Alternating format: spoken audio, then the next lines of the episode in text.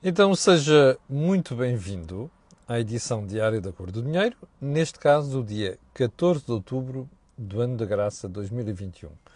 Olhe, como há bocadinho aqui nos testes tivemos problemas com som, gostava que lhe me pedisse que, se estiver tudo bem, ponha o polegar para cima, senão eu desligo o microfone e utilizo o microfone da câmara.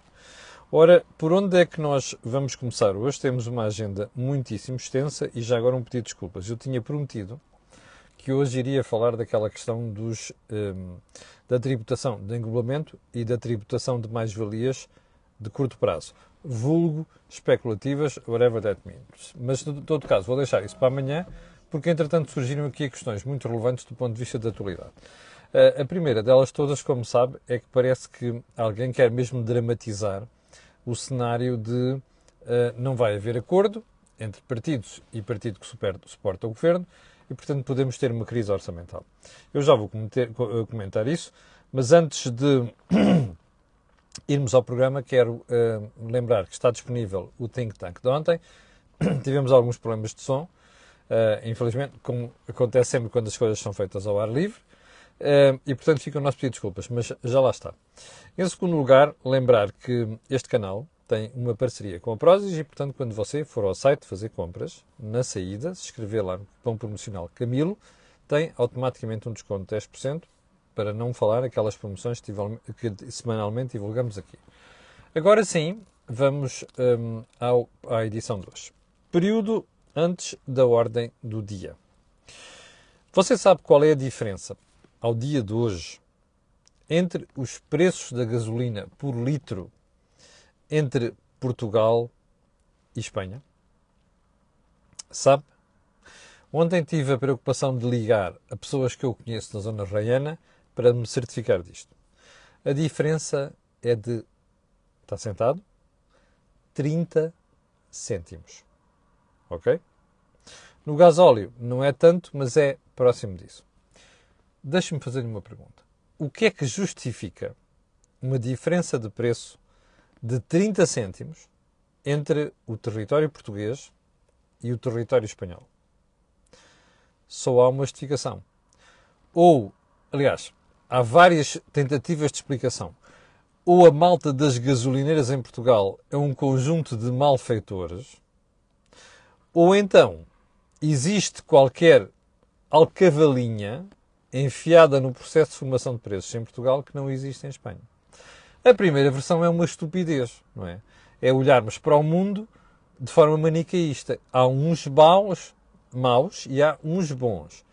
Sendo que uns maus são os tipos aí capitalistas, não sei das quantas, que querem rip-off o consumidor. Isto não faz o mais pequeno sentido. A única diferença que existe entre os preços de combustível em Portugal e Espanha chama-se impostos e outras contribuições. Eu chamo a atenção para isto porque quando você quiser protestar, olhe para isto. Não, não seja primário, ok? Há muita gente primária em Portugal. Não seja primário. Pare um bocadinho e pense. E quando quiser protestar, faça uma manif à porta do Palácio de, de São Bento, que é o Palácio do Primeiro-Ministro. Percebe? Não estou a convidar a fazer manifes, estou a dizer, mas quando quiser protestar, faça uma manif dessas. Não insulte quem faz o seu trabalho normal, que é comprar combustível, refiná-lo e vender. O malfeitor aqui chama-se Estado português. Não esqueça disto. E é muito importante dizer isto agora, porque o Estado em quem, aliás, os titulares dos cargos públicos em quem você votou nas últimas eleições estão à rasca, desculpe, desculpe uma expressão de caserna, e estão-lhe a jurar que não vão baixar o preço dos combustíveis. Estão-lhe a dar uma desculpa que é ah, não podemos facilitar a vida com combustíveis fósseis. Bullshit. Que é para não dizer bull fucking shit. Esta gente precisa dos seus impostos, destes 30 cêntimos, para cobrir os disparates que anda a fazer desde que se deitou com o Bloco de Esquerda e o PCP. Percebe? Pronto, não esqueça disso. Eu também não me vou cansar de repetir isto. Bom, segundo ponto. Mais números que eu quero lhe pedir como eleitor e como cidadão para não se esquecer. 700 milhões de euros para angonas de jornal esta semana para o SNS. Remember? Eu já lhe expliquei aqui que tem que descontar aqui um efeito, que é uma parte destes 700 milhões, uma grande parte destes 700 milhões, são para pagar dívidas em atraso do Serviço Nacional de Saúde, que não são tão poucas quanto isso. Ok? Desconte isso. Agora vamos a outro número. 1.800 milhões para a CP.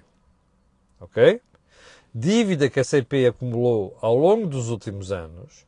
Empresa muitíssimo mal gerida. Uma empresa que eu vou repetir aqui é um cancro para o Estado e para o contribuinte. 1.800 milhões de euros para limpar a dívida da CP. Eu vou-lhe pedir um favor. Faça um Googlezito e pergunta assim: dívida da CP. E vá ver nas últimas décadas o que aconteceu com a dívida da CP. Ok? Bom. Ponto seguinte. Outro número. 990 milhões de euros. É o dinheiro que o Orçamento do Estado vai colocar na TAP no próximo ano. Já lá meteu 462 milhões este ano, já lá meteu 1.200 milhões no ano passado. Portanto, calma, ainda não chegamos àquele intervalo entre os 3,2 e 3,7 mil milhões de euros que você, como contribuinte, vai lá meter. Mas não se esqueça disto, ok? Cole na parede da sala. 700 milhões para o SNS, 1.800 milhões para a CP e 990 milhões para a TAP. E diga-me só onde é que está a justiça social de um governo socialista apoiado por comunistas e malucos desbloquistas, ok? Desde 2016. Onde é que está a justiça disto, ok? Responda você. Não se esqueça. Quando você for votar da próxima vez, não se esqueça disto, ok? E, sobretudo, pense pela sua cabeça e não pela cabeça dos Antónios Costas desta vida. Passam a vida a manipulá-lo. Bom, ponto seguinte. Não se esqueça, isto é socialismo, ok? Socialismo é isto. É bom não esquecer. Ponto seguinte. Ontem, aquela menina que dá pelo nome de Ursula von der Leyen, Presidente da Comissão Europeia, e a sua respectiva Comissão, o seu governo europeu, vieram com uma história sobre medidas a adotar para baixar o preço da luz ou para minimizar o preço da luz. Olha, sabe o que é que aquilo mostra? Parecem os portugueses a governar. A rapaziada anda a cavalgar ondas populistas há uma série de anos na Europa, que se agravou depois daquele disparate do grupo Volkswagen com o Dieselgate em 2014. Percebe?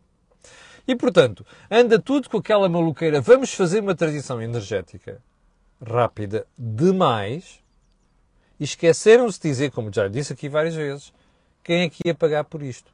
Que é você, que sou eu e somos todos nós. E, portanto, aquela rapariga, mais a entourage que a acompanha, que está com um problema de consciência, bem, agora metemos isto num buraco, não é? Estamos a fazer uma transição rápida, estamos demasiado dependentes do gás, há um tipo chamado Putin que manda no gás na Europa, nomeadamente na Alemanha, o grande disparate da senhora Merkel, 16 anos, e agora, epá, é preciso enganar a malta. Ah, baixem aqui uns impostos. Ah, não deixa cortar a luz ao pessoal. Ah, dão uns vouchers, não sei das quantas. Isto não é nada, percebe? Isto não é forma de fazer política. Bruxelas parece um conjunto de gentinha que neste momento cede a tudo quanto é malucos de ambientalistas e outros malucos do género que quiseram fazer uma transição rápida. E agora não sabem justificar. Têm medo de reconhecer perante os leitores que vão ficar de calças na mão porque estão dependentes do gás unicamente e que há um senhor ditador no extremo da Europa que manda no gás que serve praticamente toda a Europa Central. E ainda para mais estamos a contribuir para nos metermos ainda nas mãos dele. Com o Nord Stream 2. Percebe? É só pesquisar o que quer dizer. Portanto, está a ver? É isto que a gente tem. Bom, vamos então aos assuntos de hoje. E vamos começar nos assuntos de hoje por uma anunciada greve geral de médicos para novembro, para o próximo mês. Isto é muito mau sinal para o governo. É que não é uma grevezinha, é uma greve de três dias. E deixe-me começar por dizer: eu muitas vezes atiro-me contra a corporação dos médicos. Mas, meus amigos, desta vez têm toda a razão. Ok? Este governo é um desastre, percebe? É um desastre para o SNS. Eu já lhe vou mostrar a seguir o pior indicador que mostra que esta gentalha não sabe o que está a fazer. Estes tipos estão a fazer governação à vista da pior maneira possível. Bom, isto é um mau sinal. Assim como já é um mau sinal um anúncio de greves na função pública. E já agora vamos ser honestos. Na função pública, o que nós estamos a ver é uma absoluta desonestidade dos sindicatos do setor. Porque a conversa é: estamos há 10 anos sem aumentos. Como se os portugueses durante 10 anos tivessem tido aumentos. Ok? Sobretudo durante o período da Troika. Lembras-te do desemprego aos 17%? Eu não me lembro do desemprego na função pública. Começa por aqui. Segundo, ah, para 2022 os salários vão aumentar 0,9%. Diretinhos ali, só com aumento, são 225 milhões de euros de impostos para pagar isto. Bom, mas esquecem-se do resto. É que uma coisa é aumentos salariais, outra coisa é aumento da massa salarial. A massa salarial é salários mais promoções, mais progressões nas carreiras. Você sabe quanto é que isto representa para 2022? 700 milhões de euros. Ouviu bem? 700 milhões de euros. Só para os funcionários do Estado. Epá, vão dar uma volta ao bilhar grande. Já agora sobre a queixa de que não tem aumentos há 10 anos, que é uma mentira. Ok? No ano passado, nós tivemos uma pandemia e 1 milhão e 300 mil trabalhadores ficaram sem um terço de salário. Ok? Há mais de 100 mil pessoas desempregadas à conta da pandemia. Você viu algum desemprego na função pública? Pelo contrário, aumentámos o número de funcionários públicos. Você viu algum corte de salários na função pública em 2020?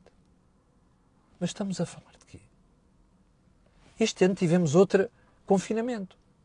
Você viu algum corte de salários na função pública? Mas que desonestidade é esta? 705 milhões de euros este ano para aumentos no Estado. Não há cortes de salários. Não há nada. E a malta está aqui com a lenga-lenga desonesta de que em 10 anos nós não tivemos qualquer aumento de salários. Isto é um nojo, percebe? Não tem outro nome. E como eu não vou a votos, e como não depende do dinheiro público, não me importa dizer estas coisas. Mas têm que ser ditas. Bom, mas voltemos aos médicos. Ontem, o diretor do hospital de Setúbal está hoje em manchete do I. Grande trabalho do I. Ok? Assim como eu critico alguns jornais ou jornais, quando tenho que criticar também é elogio. Grande trabalho do I. Na manchete do I está uma coisa muito interessante. O diretor, o, aliás, o administrador do hospital de Setúbal, diz que nem mesmo a pagar mais de 40% consegue atrair médicos. Está aqui. Mas já, já, já realizou o que isto quer dizer? Já percebeu o que isto quer dizer? Realize, em inglês. Já? Repare, você dirige um hospital. Tem 87 médicos que resignam às suas funções, com toda a razão. E você está à rasca. E diz assim, pá, caramba, eu tenho que resolver isto. Preciso contratar médicos. E vai ao mercado e diz assim, eu subo o, vosso, o meu preço em 40%. E os médicos dizem, o gesto Bordal Pinheiro, já imaginou o que isto quer dizer? Deixe-me fazer uma pergunta. Já foi ver a catrefada de eleitoralismo do Bloco de Esquerda, do PCP e da ala esquerda do PS nas últimas semanas sobre o SNS? Ai, não sei quantos, mais investimento, mais dinheiro a Catarina Martins sabe que é a diferença entre investimento e despesa. Não, não sabe, não faz ideia. Se é verdade isto que este senhor está a dizer, eu acredito plenamente no que ele diz. Então o problema do SNS não é só um problema de dinheiro, certo? Pois se você oferece mais 40% aos médicos e eles não vão, há alguma coisa que está mal para além dos salários.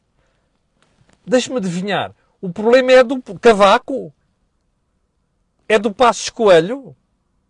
É do Durão Barroso? Ou é destes senhores que lá estão há sete anos? era bom você pensar nisto. Sabe porquê? Porque nas próximas eleições, não se esqueça de levar isto em conta. Está a perceber? Estão a comer-lhe as papas na cabeça. Com verborreia sobre ideologia, ok? De extrema esquerda. Que é aquilo que Portugal anda a comer há sete anos. E o SNS está neste estado. Ainda ontem aqui fiz uma sugestão pública ao Sr. Ministro das Finanças experimente ir a um hospital público, nomeadamente o de Setúbal e de Leiria, e depois venha-me para aqui vomitar a ideologia e a pouca vergonha de propaganda que andam a fazer nos últimos dias. Faça esse favor aos portugueses. Vá lá ao hospital. E vá a uma urgência. E depois venham para aqui com conversas. Bom, ponto seguinte. Isto hoje é para doer. Crise política à vista. Desculpa lá. A minha alma está parva. E se calhar isto, o programa vai mesmo terminar com esta conversa hoje. Vamos deixar tudo, o resto vai ficar para outros dias. Mas como já percebeu, isto hoje é gravíssimo. Mas mesmo gravíssimo. Eu ontem expliquei-lhe aqui que não há razão para haver crise política nenhuma. Porra nenhuma. Percebe? Porquê? Porque nós estamos na barganha eleitoral. Outra vez, Mr. Google Sabe qual é a vantagem hoje em dia? O Google fez um grande trabalho na nossa vida. É que já ninguém nos mente. É só ir lá pesquisar. Search. Vá lá fazer uma pesquisa sobre as reivindicações do PCP barra Bloco Esquerda barra PAN nos últimos seis anos. E você vai dizer, pá, isto é quase papel químico. O que eles estão a dizer agora sobre vou chumbar o orçamento e que disseram nos últimos sete anos é quase papel químico. What the heck? Bem, qual é a conclusão que você tira? É óbvio que isto é bluff. Bom, mas ontem, como que queria desmentir o que eu disse, o seu Presidente da República veio introduzir uma novidade nisto tudo. Bem, vocês entendam-se, olhem, se não houver orçamento agora, vai haver em abril ou maio. Até acho que ele foi simpático. Vai ser para em maio, porque as eleições seriam em janeiro. Portanto, não haverá fundos europeus. Vocês acham que o orçamento de abril ou de maio será melhor do que o orçamento de agora? Conversa do Presidente da República. Olha, eu não sei porque. Já ontem perguntei ao, ao Joaquim Aguiar e ao Jorge Marrão porque é que eles acham que o Presidente fez esta figura agora. Eu não sei. Mas suspeito que Marcelo.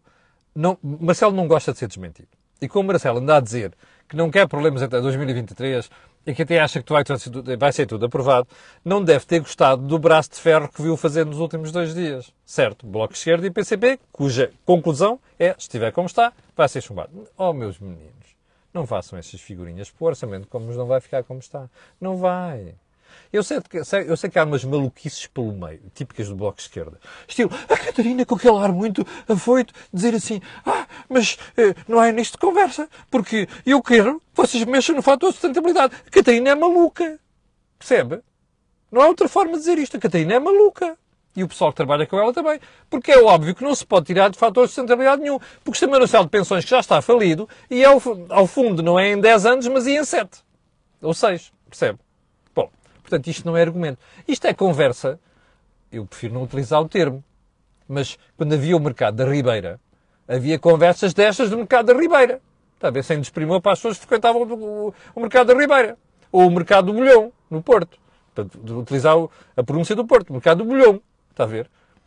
Agora, não é conversa que tenha política. Sobretudo em políticos responsáveis. Aliás, responsáveis é qualquer coisa que aquela gente não é.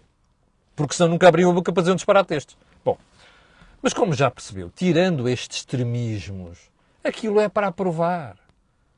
Mas agora a questão é esta. Mas porquê tanto alarido à volta de eleições? É para se tiver que haver eleições, há eleições. Qual é o drama? Crises políticas, eu não vejo um problema com crises políticas só na cabeça do Presidente da República. Mas, como eu expliquei aqui ontem, isto não vai dar jeito a PCP, não vai dar jeito a Bloco de Esquerda, provavelmente não vai dar jeito ao PAN, até pode ir dar jeito para, o PS, ao contrário do que alguma malta diz, eu também acho que não vai dar jeito. Porquê? Porque já não vai ter a maioria que pensou que ia ter alguma vez. Reparem como António Costa cantava de galo há um ou dois anos ia fazer aqueles braços de ferro todo, sabia que as, sondagens e não tinha havido as autárquicas, davam-lhe vitória garantida. Agora, agora não é bem assim. Mesmo com o Rui Rio, ou melhor, apesar do Rui Rio. Está a ver? Bom, portanto, eu não tenho certeza que o PS fique muito feliz com, com eleições autárquicas, aliás, legislativas. Não tenho, mas até os outros, o PST perderia as eleições, quase seguramente, mas não pela margem que perderia até agora. Não há ninguém que ficasse feliz com isto. Mas há dois que nunca vão ficar felizes com isto.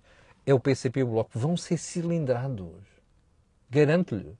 Vão ser cilindrados se houver eleições agora. Portanto, epá, deixem-se lá do bullshit. Da conversa de pode haver. Bom, se houver, há. Não há drama nenhum nisto. A democracia é isto. Ok? Bom, mas é assim que em termos de teoria das probabilidades não é provável, não é. Isto serve para Marcelo, mas também serve para Rui Rio. Porque o nosso amigo Rui Rio ontem, para evitar já umas diretas no PST, vem dizer, bom, face à probabilidade de haver eleições antecipadas, é melhor não irmos ao ato eleitoral já. Não, não. Desculpa, vamos lá clarificar estas coisas. Primeiro, não é provável. Segundo, tiver que haver a. Segundo, se o PSD tiver que ter eleições pelo meio, também tem. A democracia é isto. Não vamos fugir a estas conversas. Portanto, estarem aqui a inventar conversa para dramatizar um assunto.